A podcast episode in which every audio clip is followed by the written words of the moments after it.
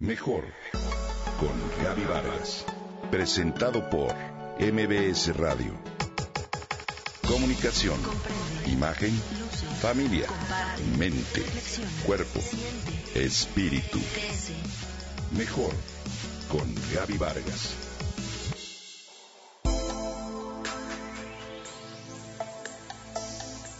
Nada más fascinante que estar una noche de verano en el campo rodeados de pequeñas estrellitas amarillas y luminosas, producidas por decenas de luciérnagas en busca de apareamiento. Son escenas que se graban en la memoria en la niñez y que en la vida adulta no dejan de asombrarnos. Desde entonces, la luz de las luciérnagas me pareció un misterio.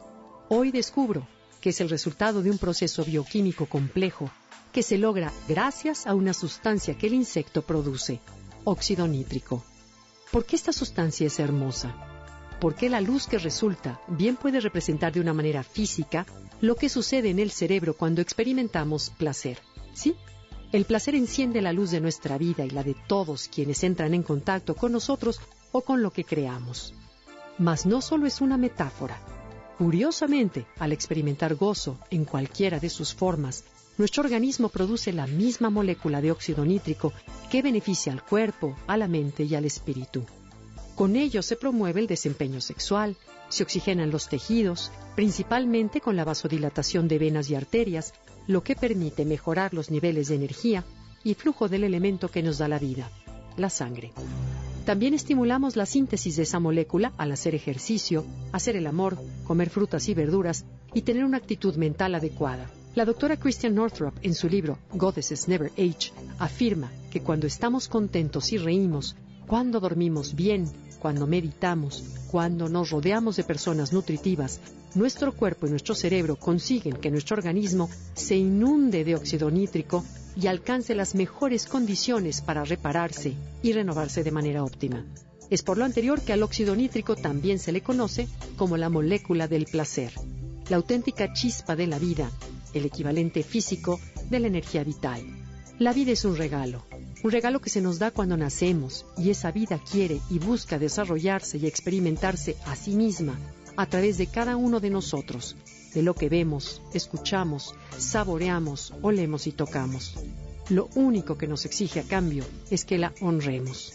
Como dice la canción, no es lo mismo vivir, transcurrir, que honrar la vida. ¿Cómo y de qué manera cumplimos con ello? La vida ama el placer, mas no el placer culposo, tampoco el placer de prisa o el mecanizado dado por consumir alimentos o sustancias para fugarnos en un hábito destructivo o una adicción. El placer que rejuvenece, que revitaliza, es todo aquel que se saborea y se disfruta despacio, al estar presentes y conscientes. Desde comerse un helado, escuchar la música preferida, saborear un buen vino a manera de ritual, sentir el sol en la espalda o fumar un puro para acompañar el profundo agradecimiento de sentirse vivo. Todo lo anterior relaja los músculos, los nervios, da tregua al cerebro, equilibra las secreciones neuroquímicas, levanta el ánimo y estimula la producción de óxido nítrico, lo cual mejora la oxigenación y activa la circulación. Con lo que ahora sabemos acerca del placer y sus beneficios, cabe cuestionarnos si el ritmo acelerado en el que vivimos, el sedentarismo, tener una dieta no saludable y el estrés que todo lo anterior produce valen la pena. ¿Por qué no honrar la vida al cultivar el placer? Podemos imitar a las luciérnagas que con su luz no solo atraen a su pareja, sino alegran la vida de quienes las vemos.